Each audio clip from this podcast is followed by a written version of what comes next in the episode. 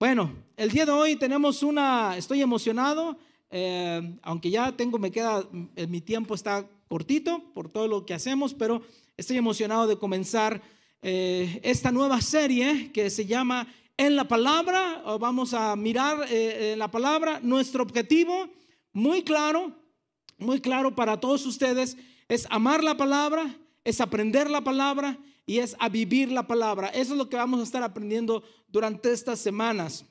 Hace, hace un tiempo atrás, alguna persona me comentó, eh, después de un servicio, estábamos aquí en el servicio, la administración, estuve orando por la gente, y hubo una persona que viene y me dice, Pastor Arturo, me dijo, estaba la persona conmovida, estaba llorando, estaba, estaba buscando de Dios, y me dijo, Pastor Arturo, ¿cómo yo puedo hacer para eh, vivir bajo los principios de la palabra de Dios? Yo no lo sé, no sé cómo, quiero, pero no sé cómo. Eh, obviamente esa pregunta me dejó pensando cómo hay muchas personas que tal vez quisiéramos aprender más de la palabra de Dios, más de la Biblia, quisiéramos conocer más de la Biblia, pero muchas veces no sabemos cómo en la Biblia encontrar las verdades y cómo hacer que esas verdades vengan a nuestra vida a nuestra vida, vengan a nuestro trabajo, vengan a nuestra forma en cómo criamos a nuestros hijos. Yo te podría decir que cuando mi esposa y yo compartimos, eh, hemos estado hablando, tenemos tres hijos ya adultos, ya en unos, en unos días Andrea cumple 21 años, los tres adultos ya de nuestros hijos, y ah, te puedo decir que mi esposa y yo, la forma en cómo eh, criamos a nuestros hijos fue usando los principios que estaban en la palabra de Dios.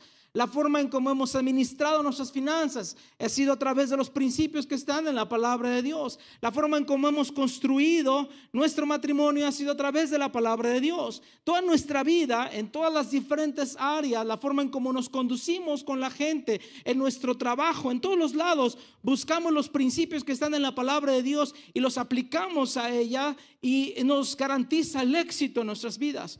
Obviamente te estoy hablando desde esta perspectiva de alguien que conoce la Biblia y de alguien que sabe cómo encontrar las verdades y que después las aplica. Pero entiendo bien que no todos estamos en esa posición. Por eso es que ya teníamos algún tiempo de pensando cómo podemos enseñar a la iglesia para que ellos hagan exactamente lo mismo y puedan alcanzar las bendiciones que Dios tiene para su vida.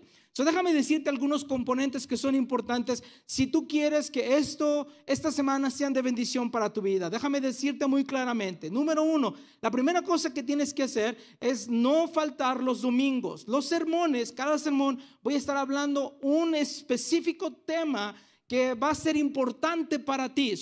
Haz eh, el compromiso de limpiar tu agenda, de ir a tu calendario, de mirar tus domingos y decir, no voy a aceptar ningún compromiso el domingo, voy a estar en la iglesia porque necesito aprender. Esto no se aprende de la noche a la mañana y tú lo vas a estar mirando. los sermones son muy importantes. Número dos, son los grupos pequeños. Vean este cuaderno de trabajo que yo tengo aquí. Este cuaderno de trabajo aquí trae un estudio del por qué puedes confiar en la Biblia, trae los 20 versículos que todo creyente debería de memorizar. Si tú quieres saber, está en el libro de trabajo.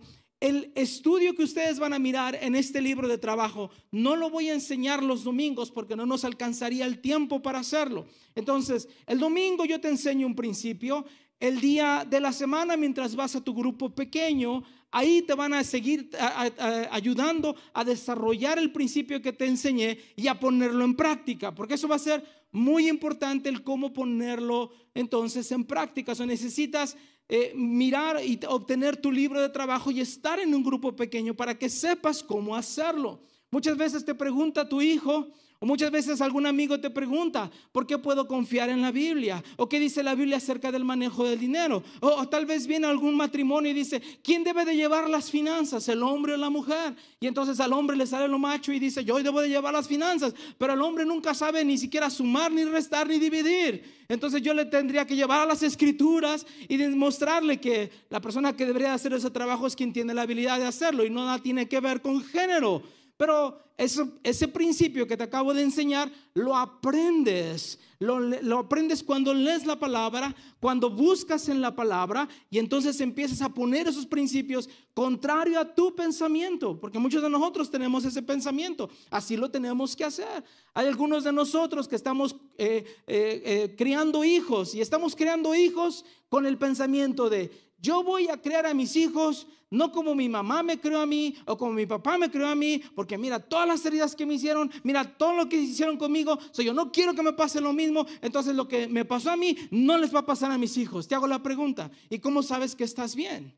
¿Cómo sabes que vas a lograr el objetivo que tú quieres? Déjame decirte, ¿Cómo lo puedes lograr? Tú puedes lograr el objetivo de crear bienes a tus hijos, no como tú piensas o no como tus padres te enseñaron, ni como la cultura te enseña, porque tengo suficientes años para mirar cómo la cultura ha cambiado acerca de la paternidad de los hijos. Pero yo tengo una mejor respuesta. Ve a la Biblia. Mira lo que la Biblia dice.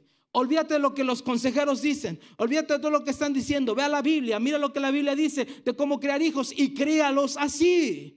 Y vas a lograr el objetivo que tú tienes. Pero esto solamente pasa cuando lees la palabra, escudriñas la palabra. Y para hacerlo necesitas tener práctica como en el laboratorio, ¿verdad? Cuando vas, el maestro te enseña la clase, pero después te dice, ahora vamos al laboratorio, vamos a hacer las prácticas y ahí entonces vas a probar que lo que tú aprendiste lo sabes poner en práctica. So, para eso sirve precisamente este libro.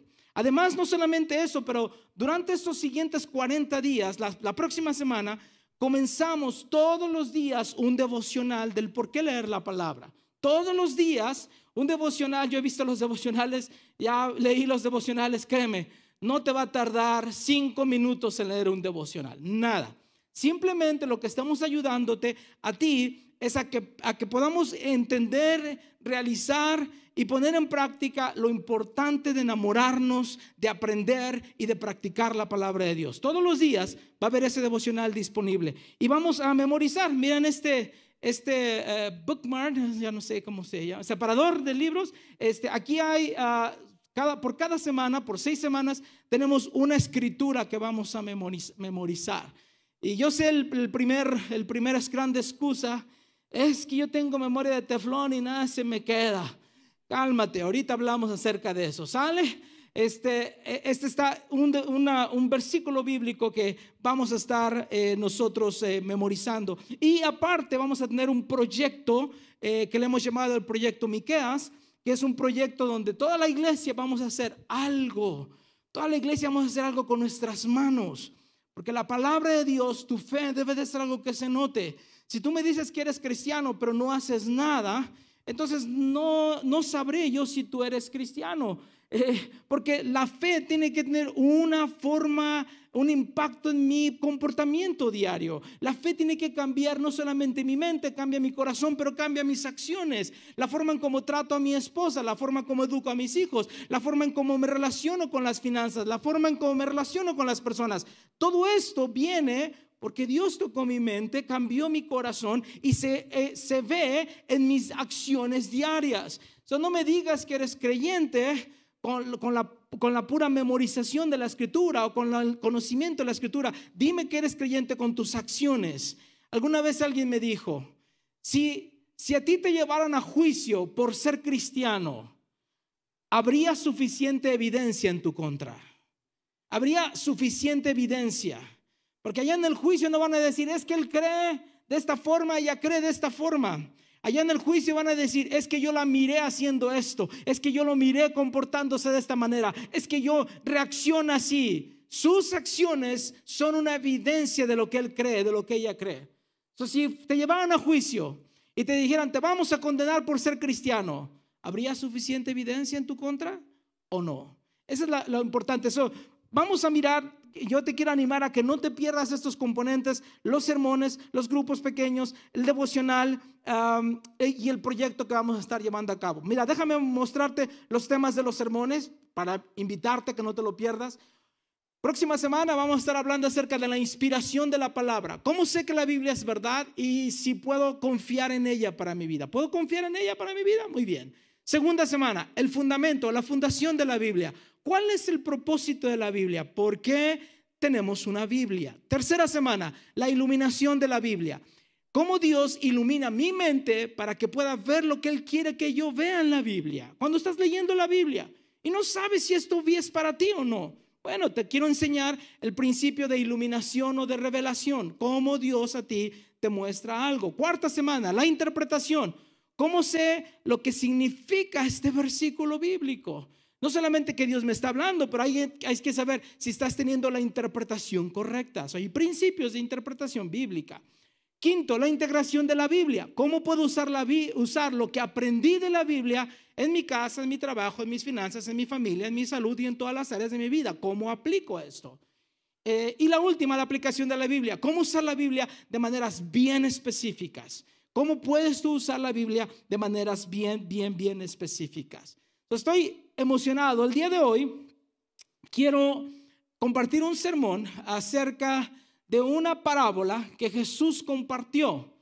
Lo único que voy a hacer el día de hoy es contestar a la pregunta, ¿cómo tú puedes construir tu vida sobre la palabra de Dios? ¿Cómo tú puedes construir o edificar tu vida sobre la palabra de Dios? ¿Cómo? Eh, eh, no, te voy a dar primero, te voy a contestar por qué es importante hacerlo y después te voy a decir cómo lo puedes hacer. Es decir, voy a responder a la pregunta de aquella persona que vino, pastor, ¿cómo le hago?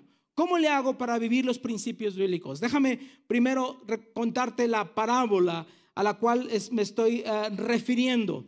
Jesús cuenta una parábola. Esta es una parábola que fue contada después del Sermón del Monte. Díganlo conmigo, Sermón del Monte.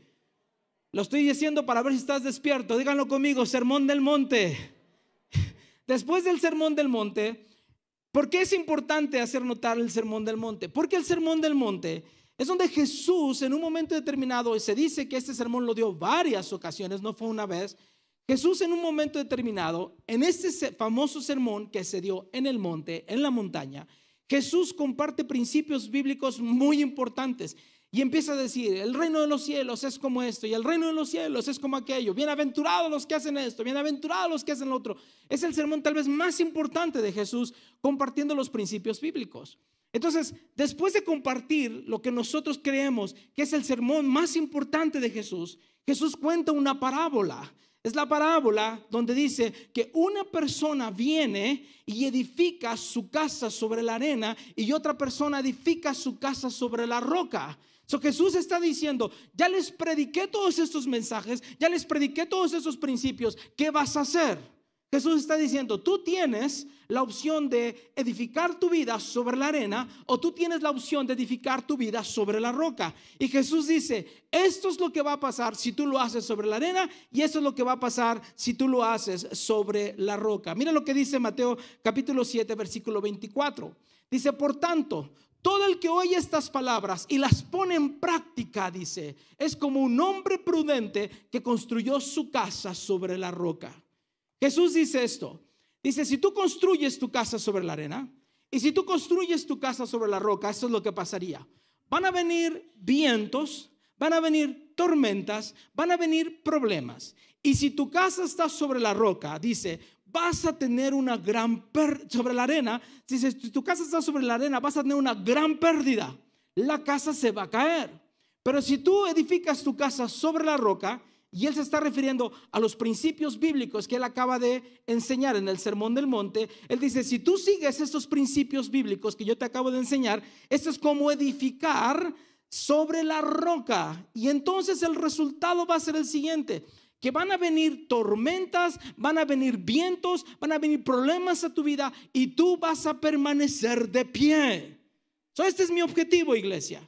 Yo quiero como pastor que la próxima vez que tú tengas un problema, sea de salud, sea un problema relacional, sea un problema económico, cualquier sea el problema, yo quiero que tú permanezcas de pie después de la tormenta. Esa es mi meta. Quiero enseñarte cómo permanecer de pie cuando vengan esas tormentas de la vida, esas tormentas difíciles en la vida. ¿Cómo lo haces? Por eso la pregunta que voy a contestar es, ¿Cómo construye entonces, pastor, mi casa sobre la roca? ¿Cómo construyo mi casa sobre eh, la palabra de Dios? Porque Jesús dijo, este es un hombre prudente, este es un hombre prudente porque construye su casa sobre la roca, sobre los principios bíblicos y el resultado es que permanece de pie a pesar de los problemas que tiene. hay cinco cosas. Voy a usar un versículo que, eh, que está en Santiago y ahorita lo vamos a mirar eh, específicamente. Déjame darte los cinco principios. ¿Están listos, iglesia? ¿Sí? ¿Sí están listos? Número uno, tienes que recibir la Biblia, eh, la recibo con mis oídos. La primera cosa que tienes que hacer es recibir lo que Dios te está hablando con tus oídos. Y ahorita déjame enfocarme en los oídos, lo que dice la palabra acerca de los oídos. ¿Por qué esto es tan importante? ¿Por qué es importante escuchar bien? Dice Romanos capítulo 10, versículo 17. La fe viene como resultado de qué dice? De oír. Yo obtengo fe por lo que oigo. Son mis oídos son muy importantes. Lo que estoy oyendo en mi vida es muy importante, porque la fe viene por el oír de la palabra de Dios. Entonces tengo que estar seguro de que estoy escuchando correctamente. Ahora sí, déjame ir al libro de Santiago, capítulo 1, versículo 19 en adelante. Santiago es una de las es una de las personas increíbles en la palabra de Dios. Yo te recomendaría que leyeras, leyeras el libro de Santiago. Te voy a decir esto, si tú pones nada más en práctica el libro de Santiago, es uno de los libros más duros en la palabra de Dios, pero que son de los más directos. Santiago no nos, no nos, no nos suavizó el mensaje. Santiago nos dijo, esto es lo que es el mensaje de la palabra. Por eso me encanta el libro de Santiago. Dicho sea de paso, Santiago fue el medio hermano de Jesús. Santiago no siguió a Jesús, no era uno de los apóstoles, él no creyó en Jesús porque imagínate, ¿qué tiene que hacer tu hermano para convencerte de que él es el Mesías, el Hijo de Dios? Imagínate esto, pero Santiago no se presentó como Santiago el medio hermano de Jesús, Santiago se presentó como el siervo, el esclavo de Jesús, porque eh, después de que Jesús resucita y finalmente Santiago mira a su propio hermano, imagínate, con el que había comido, con el que había jugado, con el que tal vez se había peleado de pequeño y de repente resulta que este hermanito con el que yo crecí es el Salvador del mundo. ¿Qué tuvo que hacer Jesús para mostrarle eso a Santiago? Cuando finalmente Santiago ve a Jesús resucitado, finalmente Santiago cree y no solamente creyó, entregó toda su vida. Tal es así que Santiago se quedó a cargo de la primera iglesia en, Jerusalén, la iglesia más grande. Y Santiago nos dejó una increíble carta. Este hombre tiene toda la autoridad para hablar sobre nosotros, cómo se debe de vivir, porque él mismo aplicó esto. Y dice Santiago, todos deben de estar listos para escuchar, dice. Todos deben de estar listos para escuchar y ser lentos para hablar y para enojarse. Todos deben de estar listos para escuchar. Yo creo que el mundo estuviera mucho mejor si nosotros escucháramos más y habláramos menos. Yo creo que por eso Dios te dio dos oídos y una boca. Deberías de escuchar más que estar hable y hable y hable. Y eso es lo que propone Santiago. Dice, pues la ira humana no produce la vida justa que Dios quiere. Por eso, dice, despójense de toda inmundicia y de, la maldad que tanto abunda, para que puedan recibir con humildad la palabra sembrada en ustedes, la cual tiene el poder para salvarles la vida. Entonces Santiago nos está proponiendo, tienes que escuchar. Y después voy a, ir parte por parte de estos versos. Después nos dice cómo nosotros debemos escuchar. Primero él dice recibir eh, con humildad la palabra, de, la palabra de Dios. ¿Qué significa esto? Significa cuando yo recibo con humildad la palabra de Dios, significa para mí que yo necesito recibir a un extraño. ¿Alguna vez has recibido algún extraño en tu casa? ¿Alguien que nunca conoces? Eh, me acuerdo alguna vez cuando eh, fui a visitar a una persona y le toqué la casa y no me abría, y le toqué la casa y no me abría, y le toqué la casa varias veces y no me abría, como para la quinta vez, porque yo estaba seguro, salí a revisar la dirección, no, si estoy bien, estoy en el lugar correcto, es la dirección que me dijeron que tenía que llegar, para después de varias veces la persona me abre, tiene la, la cadena eh, por ahí y nada más se abre un pedacito y, oh, es usted, pastor, me dijo. ¿Sí? Ese es cuando estás recibiendo un extraño, Dice, de la misma forma, de la misma forma, necesitamos recibirla con humildad, nosotros debemos de hacerlo. Eso significa que para mí y para ti, yo tengo que estar recibiendo algo de la palabra de Dios que no necesariamente soy familiar con eso. Tú tienes una forma de cómo tú piensas que el esposo se debe de comportar o que la esposa se debe comportar. Y cuando vienes a la Biblia, la Biblia te va a dar un mensaje que no has escuchado anteriormente, que no lo has visto en tus padres, que no lo has visto en la cultura. Es algo nuevo, es algo diferente. Entonces dice, tienes que escucharlo con una actitud humilde, es decir, ábrele la puerta de par en par a un extraño, a una información que nunca antes siquiera habíamos tenido. Tenemos que abrir la puerta. Esto significa que si yo leo la Biblia de mal humor, por eso dice, lentos para hablar y para enojarse. Eso significa que si yo leo la Biblia cuando estoy enojado, escucho menos. ¿Te has dado cuenta de eso? Que cuando estamos enojados escuchamos menos. Cuando estamos enojados lo único que queremos es que los demás nos escuchen a nosotros. La Biblia dice, si tú vienes a la iglesia, si tú vienes y escuchas la palabra, si tú vas a leer la Biblia y estás enojado o estás molesto, ya no estás escuchando a Dios. Tus oídos se han cerrado y ya no vas a escuchar a Dios. Entonces, ¿cómo debe de ser mi actitud para yo poder escuchar de Dios? ¿Cuál, debe de ser mi actitud? Cuatro cosas que debe de hacer según ese pasaje. Déjame decirte cuáles son. Primero, tienes que estar en silencio. Tienes que estar en silencio, tienes que estar calmado, tienes que estar limpio y tienes que ser humilde. ¿De dónde saco eso? Santiago dijo, debes de estar listo para escuchar la palabra de Dios y ser lento para hablar. Es decir, habla menos, quédate callado. Si yo pudiera resumir esto en una versión actualizada sería, siéntate y cállate. ¿Me escucharon? Siéntate y cállate. Dios va a hablar y te va a hablar algo extraño que tú anteriormente no has recibido. No has recibido principios bíblicos acerca de finanzas. Dios te va a enseñar a manejar finanzas. Dios te va a enseñar a manejar tus relaciones. Dios te va a, a enseñar cómo crear tus hijos. Dios te va a enseñar cómo lidiar con los problemas de la vida. Siéntate y cállate. ¿Cómo debe de hacer? Y cállate. Primero, Dice, no debe de estar, debe de estar calmado. Por, por eso dice, no debe de enojarse. Necesitamos estar calmados. Porque cuando estamos enojados, estamos a la defensiva. ¡Ah! No quiero que me hable Dios. Algunos de nosotros venimos a la iglesia y nos enojamos en el carro. Y estás sentado con la esposa aquí y no la quieres ni acercarte. ¿Cuánto tú crees que vas a escuchar de la palabra de Dios? Muy poquito. Porque con la actitud enojado y con la actitud a la defensiva, yo nomás estoy aquí porque esta mujer si no vengo se enoja conmigo. Entonces, este hombre no escucha nada. Y si tú estás enojado con alguien aquí en la iglesia, ya se está sentando la otra del otro lado, que no se haga. Me está viendo mal. Y estás hablando y con esta actitud no estás escuchando nada. Tú debes de estar calmado. Tercero, debes de estar en silencio. Por eso dice Santiago, despójese de toda inmundicia y de la maldad que tanto abunda. Muchas personas no escuchan a Dios porque hay pecado en sus vidas. El pecado ciertamente te impide escuchar la voz de Dios.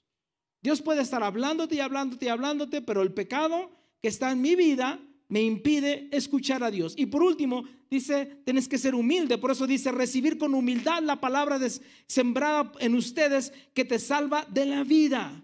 Entonces, ¿cómo sería edificar sobre la roca? Escuchar.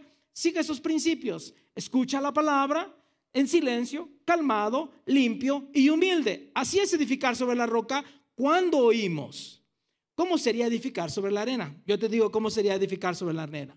Vengo a la iglesia, agarro mi teléfono y estoy escuchando al pastor y de repente digo, a ver qué está pasando en Facebook, a ver qué está pasando en Instagram. Estoy distraído. So, cuando yo estoy distraído y estoy molesto por estar aquí o estoy enojado, en ese momento digo, ay, eh, está hablando Dios, está compartiendo Dios, pero yo estoy distraído, yo estoy enojado, yo estoy mirando mi teléfono, estoy mirando al bebé que está enfrente sentado de mí, me está haciendo caras, estoy riéndome, alguien por allá hace otro ruido, yo estoy distraído por todos lados y luego salgo y que habló el pastor, quién sabe. Y si escuché algo, voy y hago lo que se me pega la gana. Y luego decimos, ay, es que voy a la iglesia y me va mal en la vida.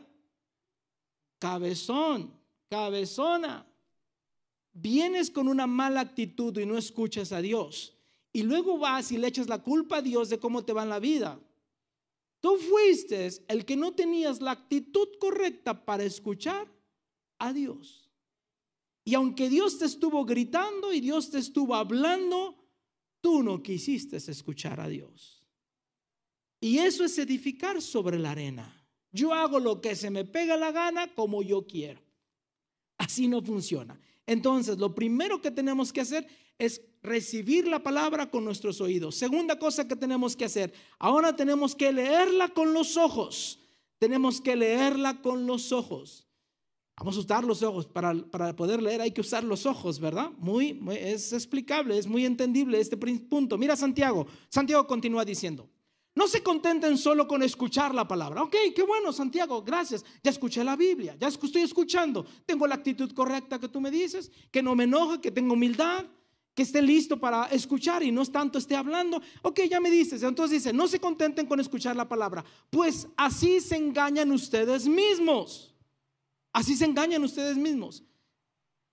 ¿Cómo es que yo me engaño? Yo me engaño cuando yo escucho algo y no lo pongo en práctica. Porque cuando no lo pongo en práctica, yo digo que yo ya sé, que ya tengo la información. Pero tener la información no es lo mismo que vivir la información que yo tengo. Por eso Santiago dice, tú te engañas. Algunos de nosotros, cuando nos queremos sentir así muy románticos, para algunos ochentones por acá, de los ochentas, ponen alguna canción por ahí de Juan Gabriel o de José José y se sienten muy románticos, o de los temerarios o del grupo que te guste, y te sientes muy romántico. Wow. O tal vez ahí pones eh, caifanes o, arjona y uh, wow, te sientes así muy acá. Pero tu esposa da testimonio de que eres un patán. Te sientes nada más porque lo escuchas, pero te engañas cuando no lo practicas. Si yo puedo decirte cómo criar a tus hijos bajo la palabra de Dios y salir de aquí y no hacer nada, entonces te engañas a ti mismo porque lo escuchas pero no lo practicas te engañas a ti mismo. Por eso Santiago dice, llévela a la práctica, dice. Llévela a la práctica. El que escucha la palabra pero no la pone en práctica es como el que se mira el rostro en un espejo y después de mirarse se va y se olvida enseguida de cómo es. Pero quien se fija, mira lo que dice, pero quien se fija, los ojos, quien se fija atentamente en la ley perfecta que da libertad y persevera en ella, no olvidando lo que ha oído, sino haciéndolo, recibirá bendición al practicarla. Mira, mira el verso. La última parte, recibirá bendición al practicarla. ¿Cuántos de ustedes quieren bendición? Cuando yo leo esto de Santiago, los pocos que quieren bendición, cuando yo quiero esto de Santiago, leo esto de Santiago, digo, yo quiero eso. Y Santiago me acaba de decir al final, ¿cómo recibo la bendición? Llevando a cabo todas las otras cosas que él me está diciendo anteriormente. Me dice, cuando tú haces eso, tú vas a recibir bendición. Yo quiero recibir bendición. Yo quiero que ustedes reciban bendición. Entonces es importante leer la palabra de Dios. Mira algunos principios. Dice, se fija atentamente. Se fija atentamente. Significa, estoy leyendo la Biblia. Aquel que persevera en ella. Estoy estudiando la palabra de Dios. No olvidando lo que ha oído. Estoy memorizando la palabra de Dios. Sino haciéndolo. Eso significa responder, poner en práctica la palabra de Dios. Entonces cuando llego a esas cosas, recibo bendición al a practicarla. ¿Sí? Por eso ustedes ven lo que vamos a hacer por las siete semanas. Porque yo no solamente quiero que estudies la palabra, quiero, no solamente quiero que la escuches, quiero que la estudies, quiero que la pongas en práctica. ¿Por qué? Porque al final quiero que tú recibas la bendición. Por eso es que si tú nada más vienes a los sermones y los escuchas, nada más vas a obtener una parte. Pero si tú te metes profundamente durante estas seis semanas, vas a lograr esta meta y este objetivo con las herramientas que hemos preparado para ti. Y entonces podrás recibir bendición. Dice, recibirla, recibir la bendición al practicarla. Cuando leo la Biblia, no la leo rápido. Hay que usar los ojos, reflexiono y medito. Y dice, la miro atentamente como cuando la Biblia, eh, eh, dice, Santiago está hablando acerca, dice, Dice, el que se mira en un espejo. Santiago está comparando la Biblia como un espejo. Pregunta, ¿para qué sirven los espejos, hermanas? ¿Para qué sirven los espejos? Para verme. Oh, wow, qué, qué gran descubrimiento. Los espejos sirven para evaluarse. Tú te evalúas, sacas el espejo y dices, uh, me quedó bien el maquillaje el día de hoy. Te estás evaluando. ¿Sí? Para eso sirven los espejos. Algunos de ustedes no se miraron al espejo el día de hoy, no se hicieron una buena evaluación, por eso es que llegaron así. Hay que vernos al espejo para evaluarnos.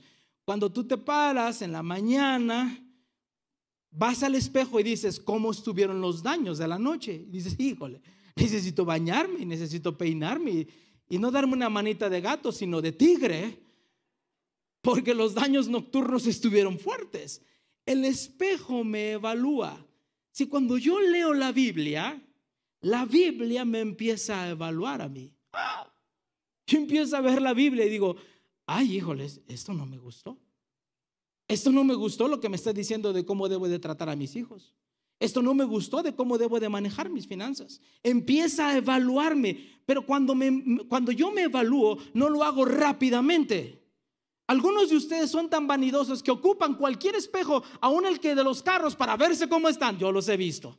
Van ahí, van bien ahí y se echan una mirada, no estoy bien. Y va otro y otro. Van buscando el espejito, espejito, espejito, ¿quién es el más bonito? Dice. Así debería de ser la Biblia.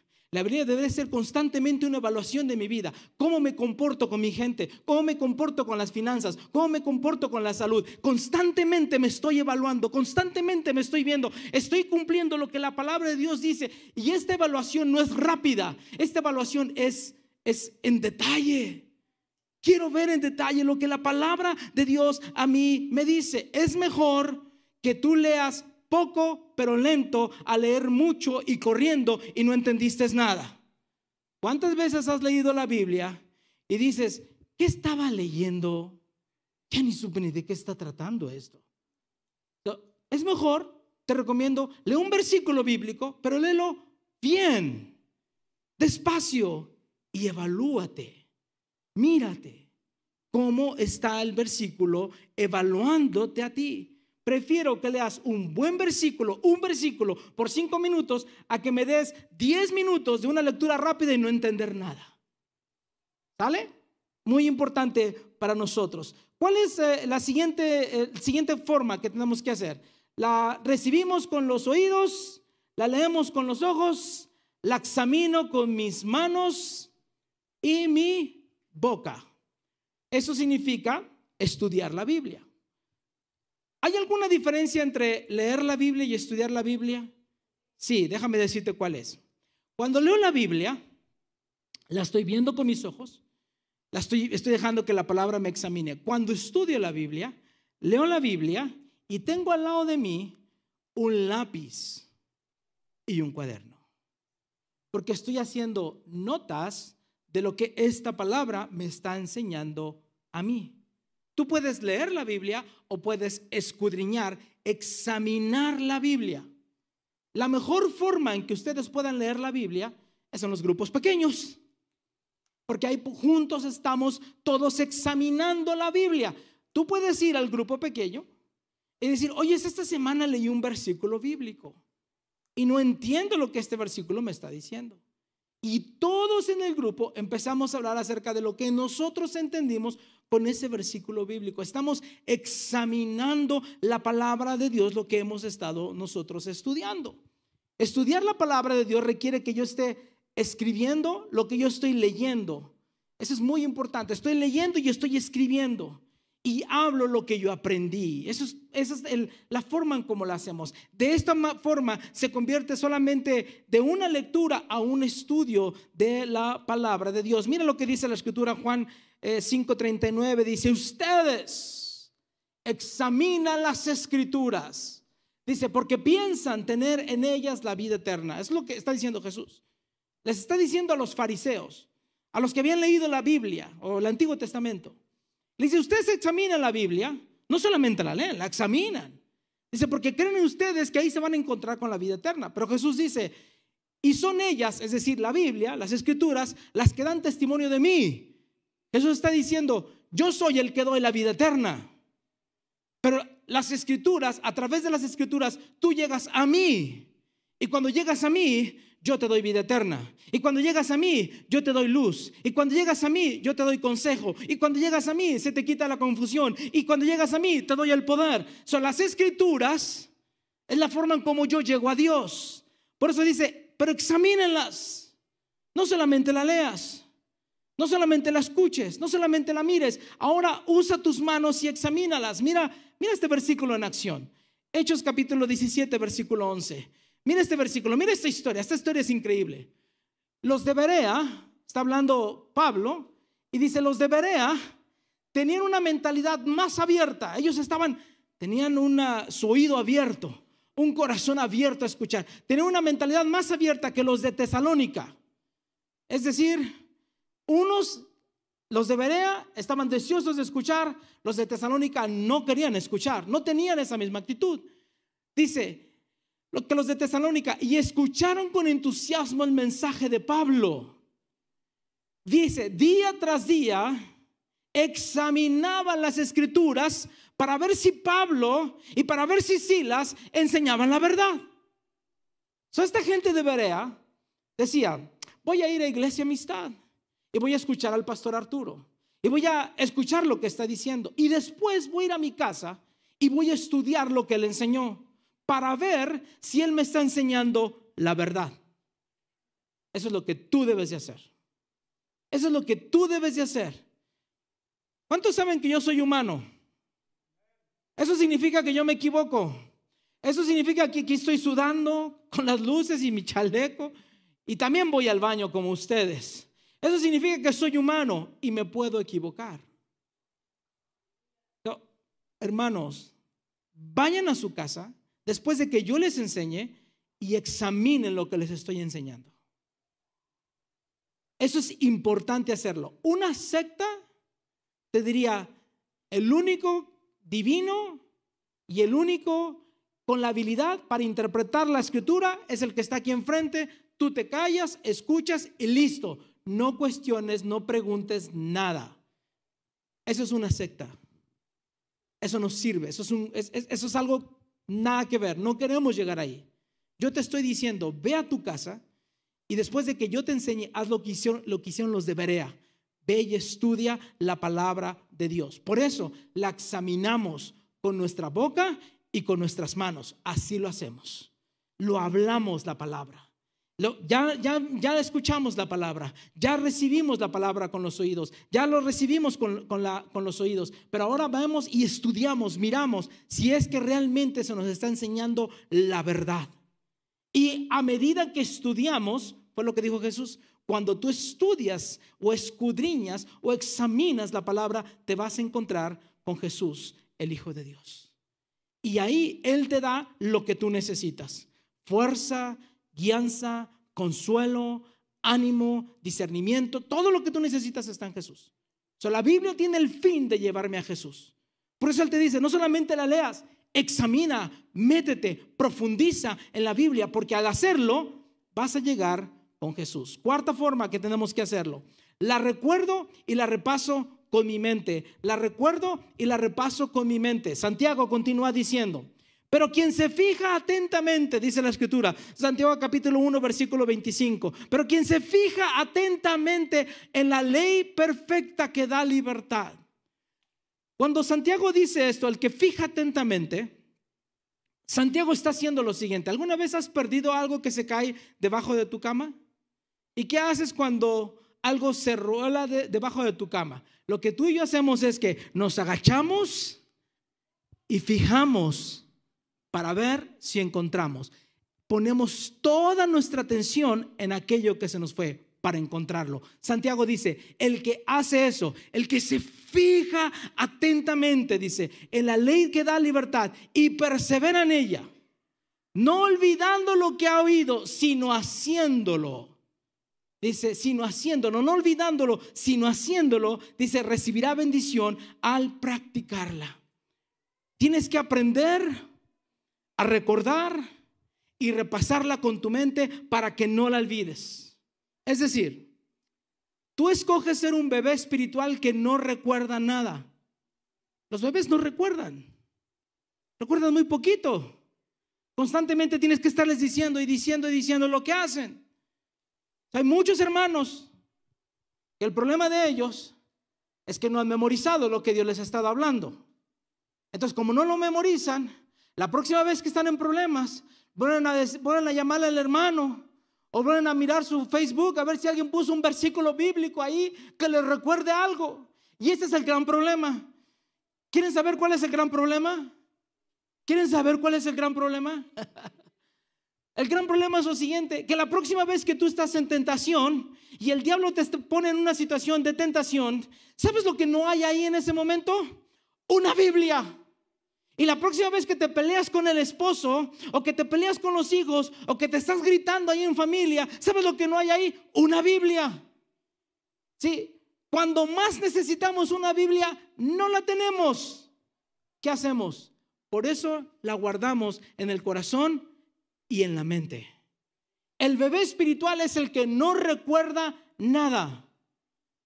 El hombre de Dios y la mujer de Dios es el que tiene la Biblia en su mente, en, su mente y en su corazón. Aquí la tiene, la recuerda y le ayuda en esos momentos, porque cuando viene la tentación, el diablo me, confronta, entonces yo no tengo una Biblia, pero la Biblia la tengo conmigo.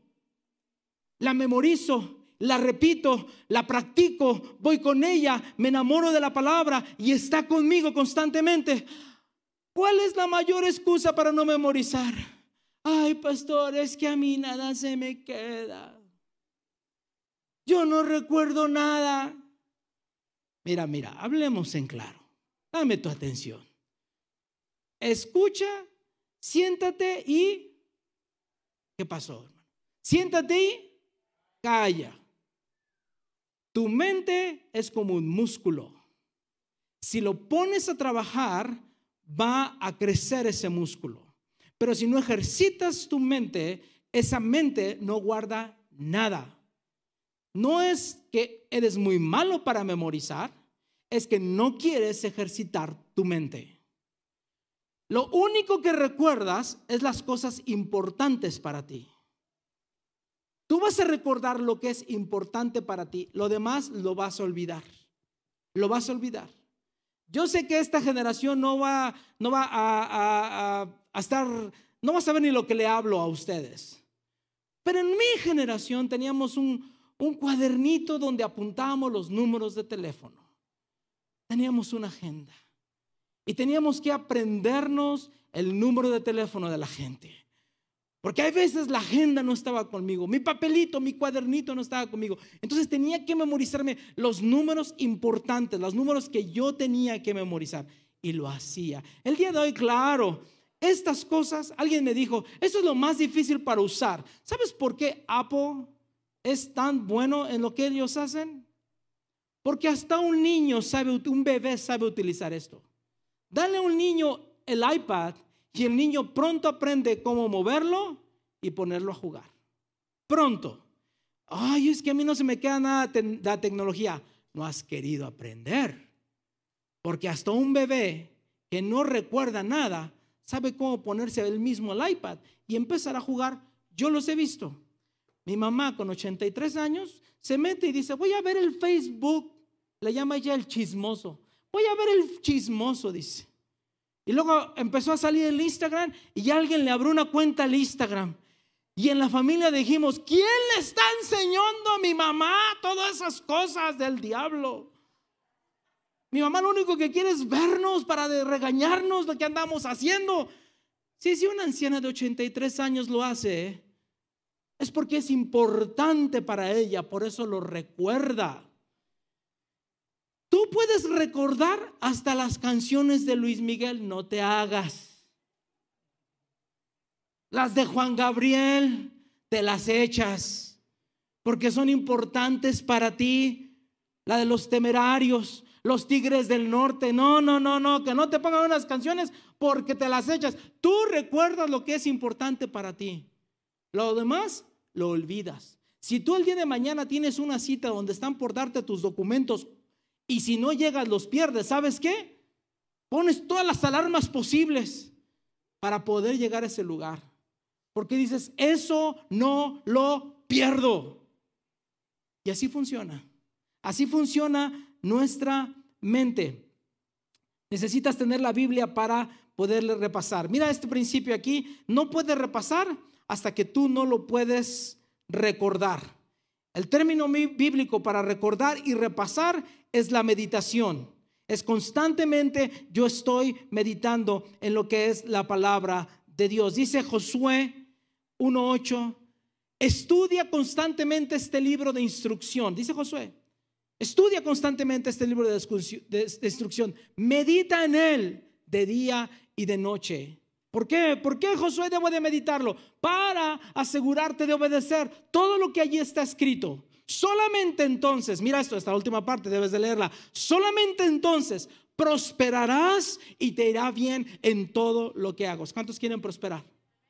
Entonces hay que hacer esto. Estudia y medita, estudia y medita. Recuérdala constantemente. Ponla en tu corazón. Recuerda pasajes bíblicos de tal forma que cuando yo lo haga, que cuando yo la estudie, que cuando yo medite, la palabra de Dios me garantiza que tendré éxito y que me va a ir bien en la vida. Medítala de noche, medítala de día, cuando vas en el carro, cuando vas en, el tráfico, cuando estés en el trabajo, piensa en el versículo bíblico que leíste. Mientras estamos nosotros haciendo nuestros, ah, nuestra, eh, serie de, en la palabra, te vamos a dar un versículo bíblico a memorizar. Primera semana dice así, que habiten ustedes la palabra de Cristo con toda su riqueza. Que habiten ustedes la palabra eh, de Cristo con toda su riqueza. Colosenses 3, 16. Qué chiquito es este versículo. Medítalo, ven el carro y medítalo. Que habite en Cristo. ¿Cómo es habitar? ¿Cómo sería yo que alguien habitara conmigo? Yo vivo con el esposo, con la esposa, yo vivo con mis hijos, ellos se meten a donde ellos quieren. Eh, mis hijos no viven conmigo y cada vez que llegan a mi casa, lo primero que llegan a ver después de saludarme es llegan a ver qué hay en mi, en mi pantry, ahí en mi comida. Y no me piden permiso.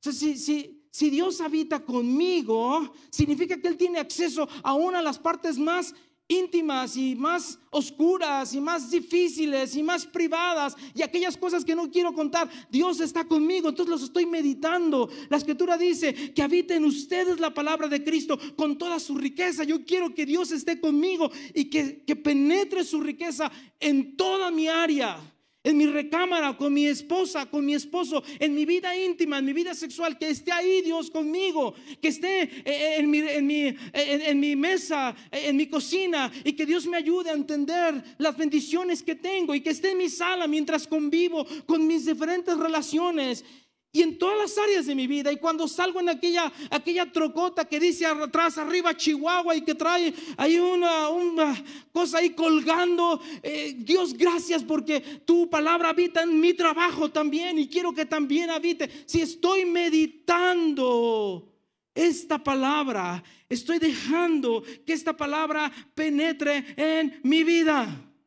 Y cuando hago eso, soy prosperado y mira bien tienen una semana para aprenderse un versículo bíblico por semana. So, repasemos. La recibimos con los oídos. La leo con los ojos. La examino con las manos y con la boca. Y, y por último, la recuerdo con mi mente. Hay una última parte. La última parte dice así, respondo con mis acciones. Respondo con mis acciones. Santiago 1.22 dice, no se contenten solo con escuchar la palabra, pues así se engañan ustedes mismos. Llévenla a la práctica. Llévenla a la práctica. No nos engañemos. Si no lo estamos practicando, no estamos viviendo la palabra de Dios. Llévenla a la práctica. En Iglesia Amistad tenemos un dicho que dice así, tú solo crees en las partes de la Biblia que practicas. Lo demás es mera información. Tú no me digas que eres un creyente, que tú crees en los principios bíblicos de la palabra, y cuando Dios te habla un principio de relaciones, de cómo vivir en paz con los demás, tú no me digas que tú sabes ese versículo, bienaventurados los pacificadores porque ellos serán llamados hijos de Dios, Tú no me digas que ya lo sabes ese versículo si no lo llevas a la práctica, si andas de peleonero o de peleonera con toda la gente. ¿Aló? Tú no me digas que crees en el libro de Malaquías capítulo 3 versículo 10, robará el hombre a Dios. No, Dios, ¿cómo te hemos robado? Con sus ofrendas y sus diezmos. Traigan sus ofrendas y sus diezmos a la iglesia y hay alimento en mi casa, dice el Señor, y entonces derramaré bendición sobre ustedes. Abriré las ventanas de los cielos. No me digas que crees en Malaquías 3:10, sino más Aló, llévala a la práctica. Tú solo sabes de la Biblia lo que pones en práctica. Lo otro es mera información. Y sabes que te estás engañando creyendo que conoces la palabra. Te estás haciendo un mal cuando tú no estás practicando lo que la palabra de Dios dice y ordena. Tú no me digas que sabes la palabra cuando la palabra nos dice, perdónense como Cristo los perdonó a ustedes. Y en el 2024 sigues guardando resentimiento contra las personas que te lastimaron a ti. No me digas que conoces el perdón cristiano porque no lo estás practicando. Estás muy lejos de la verdad y te estás, según la palabra de Santiago, te estás engañando. Te estás engañando. Santiago es demasiado duro, ¿no? Santiago dice, la Biblia me está evaluando, la Biblia me está evaluando y me está diciendo, no seas mentiroso. Si no lo practicas, te engañas. Si no lo llevas a cabo, no recibes bendición. Si nada más lo lees y no lo vives, entonces no estás haciendo lo que la palabra de Dios dice. No recibes prosperidad, no recibes bendición. Y al rato dices, voy a la iglesia y esto me pasa y esto me sucede. Ya no quiero saber más de Dios. Eres tú el problema que no has querido poner en práctica lo que la palabra de Dios dice. Es algo extraño. Es algo extraño. Porque nadie te dice, en el mundo te dice, si alguien te hace algo, desquítate, véngate, guárdale rencor, Destruye su reputación, habla de la persona. Eso es lo que nos enseña el mundo. Por eso cuando Dios viene y nos enseña algo diferente, eso es extraño para mí. Yo no lo practico. No me enseña la cultura esto. Pero yo decido edificar sobre mi opinión o edificar mi vida sobre la cultura o edificar mi vida con lo que yo creo o decido edificar mi vida sobre la palabra de Dios, sobre la roca, sobre lo que Dios me dice. En este lado dice, cuando vengan las tragedias y cuando vengan los problemas, vas a tener una gran pérdida. Y en este otro lado, cuando vengan las tragedias y cuando vengan los problemas, tú te vas a mantener de pie y vas a ser prosperado y vas a ser bendecido. Eso es lo que se trata esta serie, hermanos. ¿Cuál quieres estar? ¿En la arena o en la roca? Tú puedes seguir estando en la arena, pero te estoy invitando a unirte con nosotros a esta jornada de seis semanas para edificar sobre la roca. Y entonces juntos poder recibir las bendiciones y el éxito que Dios nos promete. Mateo capítulo 7, versículo 24 al 27. Dice así, todo el que oye estas palabras y las pone en práctica, es como, hay una comparación, es como un hombre prudente que construyó su casa sobre la roca. Cayeron las lluvias, crecieron los ríos y soplaron los vientos y azotaron aquella casa. Con todo, la casa no se derrumbó porque estaba cimentada sobre la roca. Pero, díganlo conmigo, pero cuando tú veas un pero, te detienes porque la Biblia está comparando.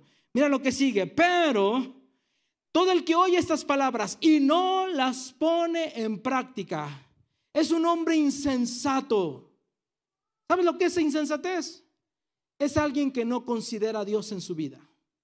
Si tú quieres saber lo que, lo que produce la insensatez, te voy a decir, lee Romanos capítulo 1 y ahí te va a decir, los caminos de los hombres son insensatos. Y te empieza a describir la insensatez del hombre, los pecados que este hombre se mete, porque dice, yo puedo vivir mi vida como si Dios no existiera. Y recuerda, está hablando de una persona que se sentó a escuchar de Dios. Es decir, que aquí en la iglesia hay gente sentada que son eh, prudentes y hay otro que es insensato. Los dos se están, se están sentados en el mismo auditorio escuchando la misma palabra. Los dos se hacen llamar cristianos. Uno está viviendo la palabra y otro se está engañando. Y dice la Biblia, ese es un insensato. Dice, es como el insensato que construye su casa sobre la arena. Cayeron las lluvias, crecieron los ríos y soplaron los vientos y azotaron aquella casa. Y ésta se derrumbó y grande fue su ruina. Yo termino aquí. Mi familia y yo tenemos más de dos años y medio. Hace poquito Andrea me recordó, hace más de dos años y medio estábamos saliendo del hospital. Mi hija había estado muy enferma y no sabíamos la lucha que íbamos a tener. Fueron semanas de entender qué es lo que le estaba pasando. Recibir noticia tras mala noticia tras mala noticia. Nos robaron un carro. Mi esposa tuvo un accidente. Y nada me iba a preparar a mí en el 2023 para perder a mi hermano. Vinieron lluvias, soplaron vientos, azotaron con todo la casa. Después de todas esas tormentas, les puedo dar testimonio que aquí sigo de pie. ¿Por qué? Porque fundé mi casa sobre la roca. ¿Que he tenido días tristes, dolorosos? Por supuesto. ¿Que he dudado hay veces de Dios? Claro. Pero Dios me permite ser un ser humano. Me permite llorar, sufrir y decir, no, no todo es victoria y no todo está bien. Pero decidí fundamentar mi vida sobre la roca. Tú tienes la opción de poner tu vida sobre la arena o sobre la roca. Seguro van a venir tormentas sobre de tu vida. Tormentas relacionales, financieras, de salud, problemas en muchos aspectos, problemas en tu iglesia, en tu ministerio, problemas hasta con tus pastores, todo tipo de problemas. Eso es seguro. Pero cuando tú fundamentas tu casa sobre la roca, tú estás garantizando lo que la palabra de Dios dice. Que cuando vengan esas cosas, mi casa no se va a caer. Mi fe va a estar fuerte. O también te garantizas una gran tragedia sobre de tu vida. No, no, no es Dios el que decide cómo vives tú. Eres tú. Tú escuchas la palabra y después decides qué hacer con la palabra que Dios a ti te ha dado. Este mensaje espero que lo recuerdes. La recibo con mis oídos, con mis oídos. La recibo con mis oídos. La leo con mis ojos. La examino con mis manos y con mi boca. La recuerdo y la repaso con mi mente y la respondo con todas mis acciones. Usamos estas cinco cosas. O sea, las próximas semanas yo te voy a enseñar cada uno de los principios que te enseñé. Los principios de integración, de revelación, todas esas cosas. Y cuando ustedes vengan, tengan esta actitud de Santiago y a medida en que van a sus grupos pequeños y la examinan y la ponen en práctica, van a recibir las bendiciones que Dios dice para nosotros. El problema de muchos creyentes es que se han dedicado a venir el domingo y a escuchar sermones, pero no ponen nada en práctica. Es el gran problema. ¿Sí?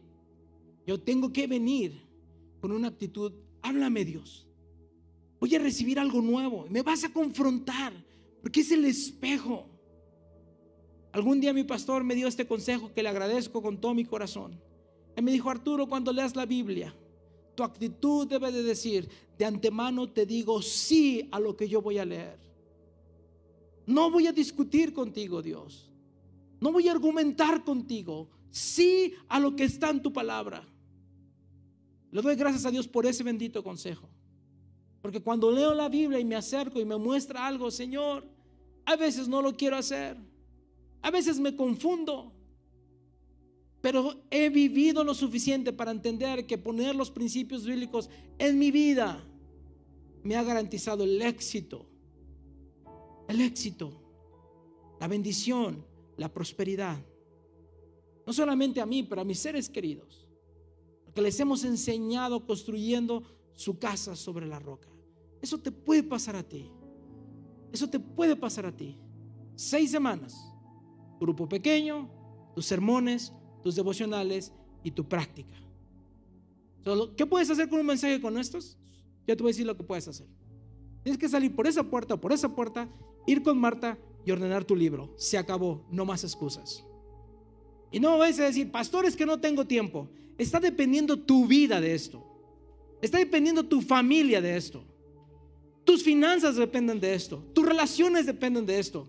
Tu vida eterna depende de esto. No hay cosa más importante que puedes hacer en esta vida que aprender cómo amar la palabra, aprender la palabra y practicar la palabra. No hay cosa más importante. Y eso no te estoy pidiendo que vamos a estar así hasta el año nuevo. Seis semanas.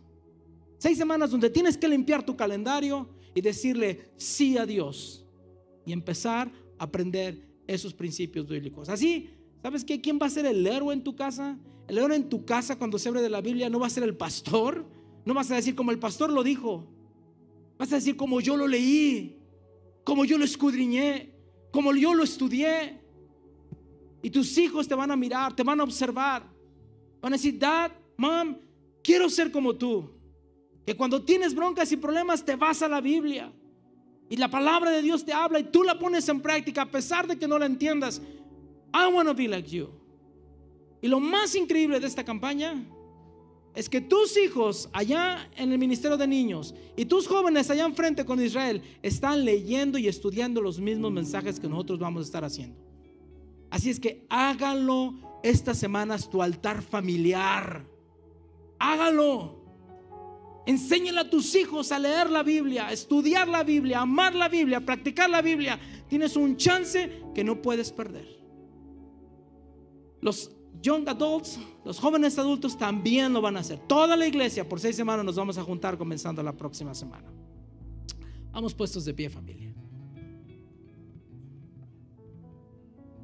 Cierra tus ojitos y si tú te vas a comprometer con Dios, simplemente dile a Dios, dame fuerzas para mantener mi compromiso este día.